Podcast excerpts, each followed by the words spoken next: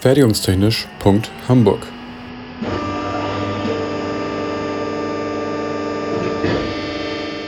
Ein Podcast rund um die Produktion.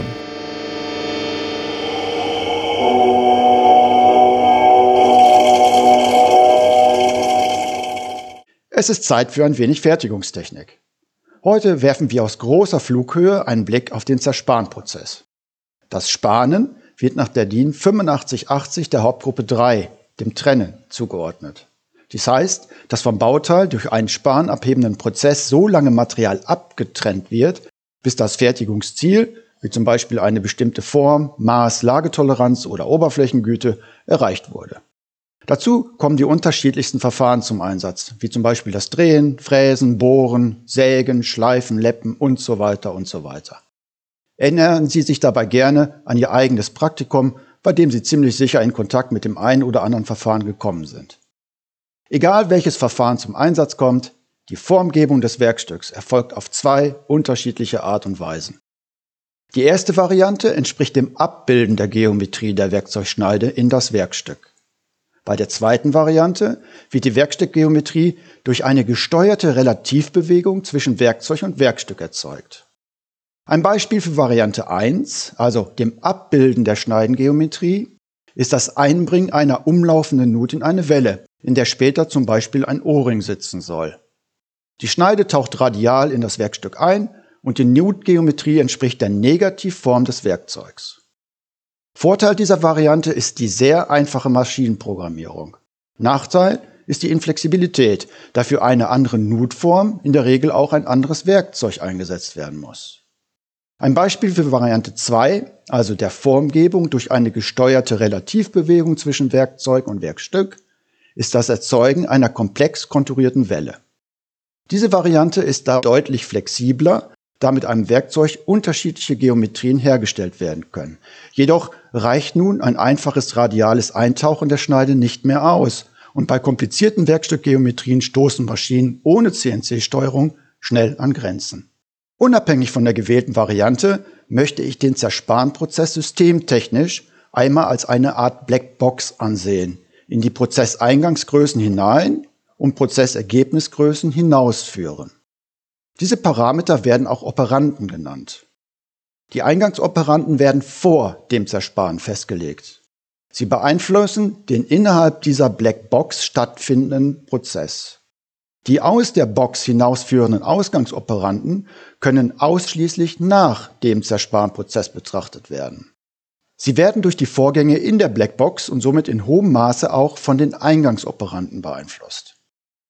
Die Festlegung der Eingangsgrößen umfasst unter anderem die Wahl des zu bearbeitenden Werkstoffs, die in der Regel auf Basis von Zeichnungsangaben erfolgt, die Wahl des eingesetzten Werkzeugs, was unter Berücksichtigung des zu bearbeitenden Werkstoffs die Festlegung des Schneidstoffs sowie der Werkzeuggeometrie beinhaltet, die Wahl der sogenannten Prozessparameter wie Schnittgeschwindigkeit, Vorschub oder Zustellung, die auf Basis der gewählten Werkstoff-Werkzeugkombination auf Literaturangaben oder Erfahrungswissen basiert, die Wahl der verwendeten Maschine, die in der Regel auf Basis der Werkstückabmaße ihrer zur Verfügung stehenden Leistungskennwerte und ihrer Steifigkeit beruht oder die Wahl der eingesetzten Hilfsstoffe, was die Wahl des Kühlschmierstoffs, die Kühlschmierstoffmenge oder die Art der Kühlschmierstoffzuführung betrifft.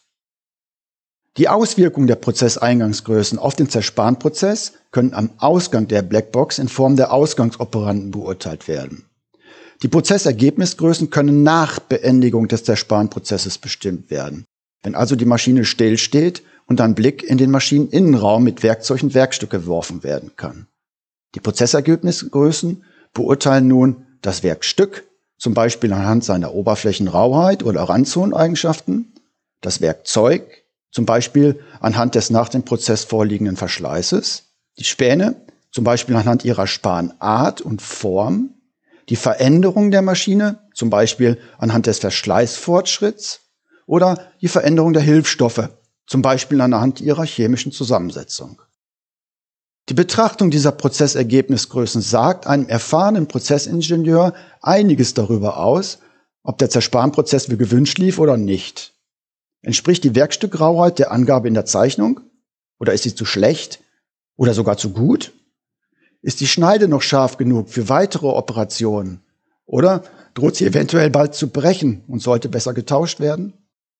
Sind die Späne schön gelockt und kurz oder haben sich unerwünscht wirre Knäuel gebildet? Antworten auf diese Fragen sind wie gesagt nach dem Prozess, dann aber mit halbwegs einfachen Mitteln möglich. Ausnahmen bilden hier gegebenenfalls die Beurteilung des Maschinenverschleißzustands oder die Analyse der chemischen Verunreinigung des Kühlschmierstoffs. Untersuchungen hierzu sind unter Umständen schon etwas kniffliger.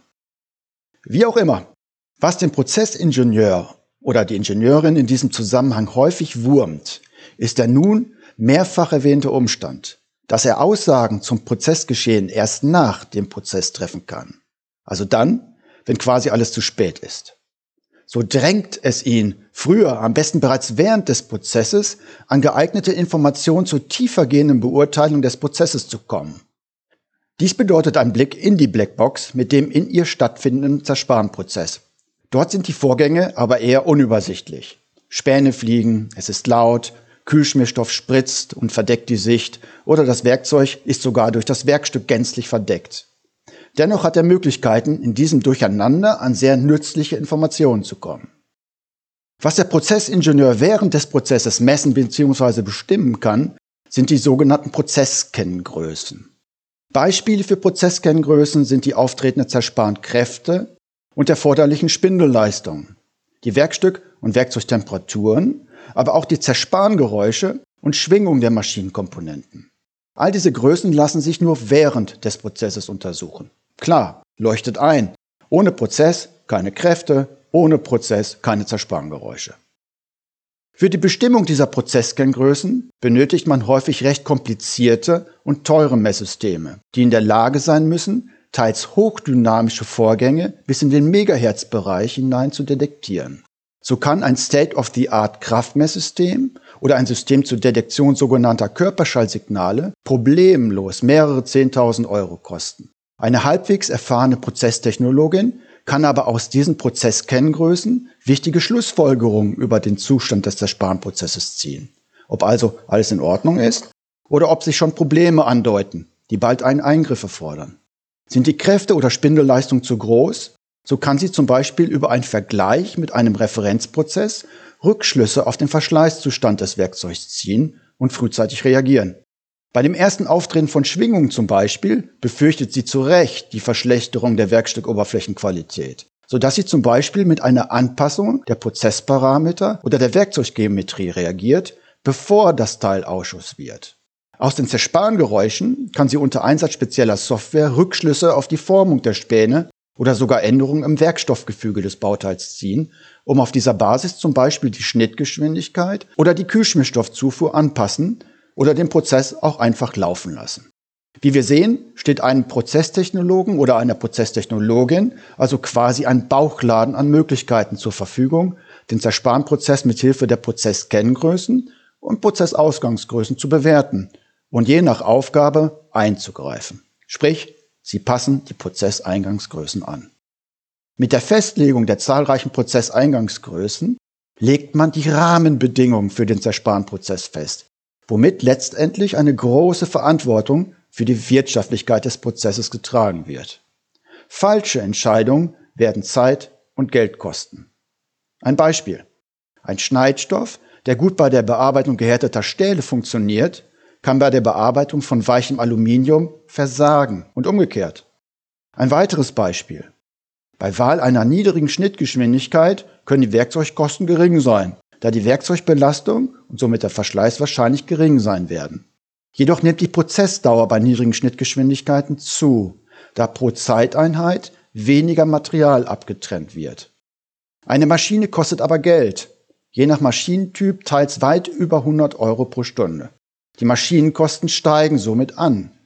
Weiterhin muss der Prozesstechnologe in Abhängigkeit des zu bearbeitenden Werkstückmaterials nicht nur das richtige Werkzeug, sondern in Abhängigkeit dieser Kombination auch einen passenden Kühlschmierstoff sowie die passende Maschine auswählen. Letztendlich haben all diese Entscheidungen Auswirkungen auf den Prozess. Durch die Betrachtung der letzten Minuten haben wir nun zusammen ein erstes Gespür dafür entwickeln können, dass die Blackbox Zersparenprozess letztendlich ein recht komplexes Geflecht an Abhängigkeiten zwischen dem Prozesseingangs- und Ausgangsgrößen beinhaltet. Zur Bewertung eines Zersparenprozesses mit geometrisch bestimmter Schneide, wie also dem Drehen, Fräsen oder Bohren, haben sich dabei in weltweiter Übereinstimmung vier Hauptkriterien herauskristallisiert. Die Oberflächenausbildung des Werkstücks, die Spanformung, der Verschleiß des Werkzeugs und die Belastung der Werkzeugschneide. Diese vier Kriterien werden allgemeinhin als Zerspanbarkeitskriterien bezeichnet. Mit ihrer Hilfe kann ein Prozesstechnologe den Gesundheitszustand seines Prozesses bewerten, ähnlich wie eine Ärztin den Gesundheitszustand ihrer Patienten beurteilt. Hierfür benötigt eine Ärztin nämlich, ähnlich wie ein Ingenieur, qualitative und quantitative Informationen über die seine Patienten betreffenden Prozesse. So könnte die Oberflächenausprägung des Werkstücks zum Beispiel der Gesichtsfarbe, die Spanform, zum Beispiel dem Blutbild, der Werkzeugverschleiß, zum Beispiel der Knochendichte, oder die Belastung der Werkzeugschneide, zum Beispiel dem Puls oder dem Blutdruck des Patienten entsprechen. Sehen Sie mir an dieser Stelle einfach dieser platten Vergleiche im Sinne einer Anschaulichkeit nach. Je nach Blutbild und Blutdruck kann die Ärztin dann Ratschläge geben, wie die Prozesseingangsgrößen des Patienten, wie zum Beispiel Ernährung, Medikation oder Bewegungsverhalten, angepasst werden sollten. Aufgrund ihrer Bedeutung verdienen letztendlich alle vier Zersparbarkeitskriterien eine eigene Podcast-Folge. Mit den Aspekten Werkzeugmaterial, Prozessparameter und Kühlschmierung sind weitere wichtige Themenfelder genannt worden, denen wir ebenfalls eigene Folgen widmen möchten. Hierauf freue ich mich schon sehr und auch darauf, Sie hier in diesem Rahmen wieder begrüßen zu dürfen. Bleiben Sie gesund und guter Dinge und weiterhin viel Spaß bei uns in der Fertigungstechnik. Fertigungstechnisch.hamburg ist eine Produktion des IPT an der HAW Hamburg. Die Inhalte stehen unter der Lizenz Creative Commons Attribution Non-Commercial 4.0 International. Infos zur Lizenz unter creativecommons.org. Verantwortlich für die Inhalte des Podcasts ist Benjamin Remmers. Meinungen gehören den jeweiligen AutorInnen und nicht der HW Hamburg. Weiterführende Links und falls vorhanden Formelzettel finden sich in den Shownotes bzw. auf der Homepage. Für Fragen, Wünsche und Anregungen erreicht man uns unter info@fertigungstechnisch.hamburg oder bei Twitter unter @fertigunghh. Es gelten die Datenschutzbestimmungen der HW Hamburg.